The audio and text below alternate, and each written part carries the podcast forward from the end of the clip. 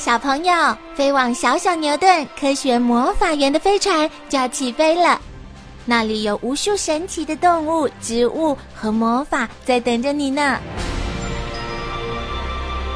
小朋友也可以请爸爸妈妈下载小牛顿 APP，到手机或平板上看好多有趣的动画电影哦。好了，小朋友，快快系好安全带，开始我们的奇幻之旅吧！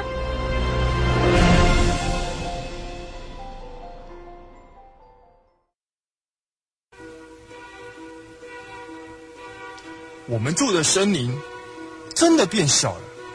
人们把树砍掉，盖起了一栋又一栋的房子，而且也来了很多猎人，他们设下陷阱来抓我们。很多鹿躲不过陷阱和枪，都被抓走了。阿宝哥，猎人为什么要抓那么多鹿呢？当时很多外国人喜欢用鹿的毛皮做成皮衣、皮鞋。和皮包等皮制品，为了赚钱，猎人就拼命的抓鹿，然后把鹿的毛皮卖到外国去。这些人好坏哦！对呀，都不知道爱护动物。阿宝哥，鹿会不会越来越少呢？会呀。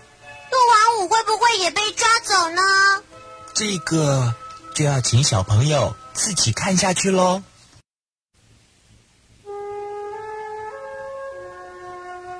被抓走还有被杀死的鹿王越来越多，没有鹿王，就不会再有新的小鹿出生，那么鹿就会越来越少，怎么办呢？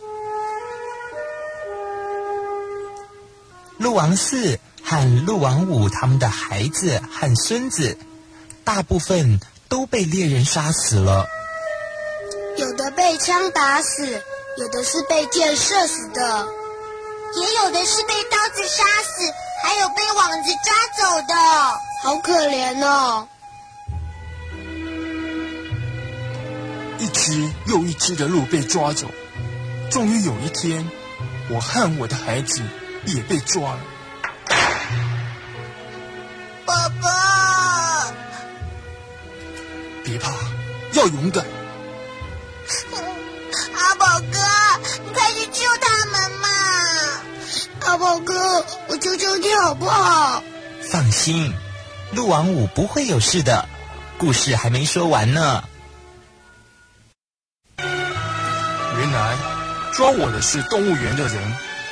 虽然在动物园里有东西吃，有地方住，也很安全，可是我常常在想，如果我能带着孩子再回到森林里赛跑、玩游戏。那该多好啊！阿宝哥，为什么动物园的人要抓梅花鹿呢？动物园是让人们认识动物的地方，把梅花鹿抓来是为了让大家也能认识台湾特有的动物啊！幸好动物园抓了这些梅花鹿，并且保护它们，不然呐，你们现在就看不到梅花鹿了。为什么？因为森林里的梅花鹿慢慢的被猎人杀光，到最后连一只梅花鹿也看不到了。那怎么办呢？这时候人们才后悔没有好好的保护梅花鹿。可是已经来不及了，对不对？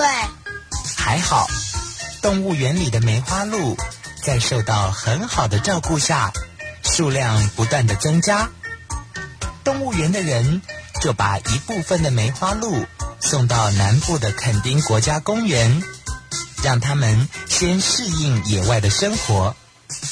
等他们都习惯了以后，再把它们放回森林里，过着自由自在的生活。如果鹿王五知道他的孩子还能再回到森林，一定很高兴。对，我希望不要有人再伤害梅花鹿了。小朋友。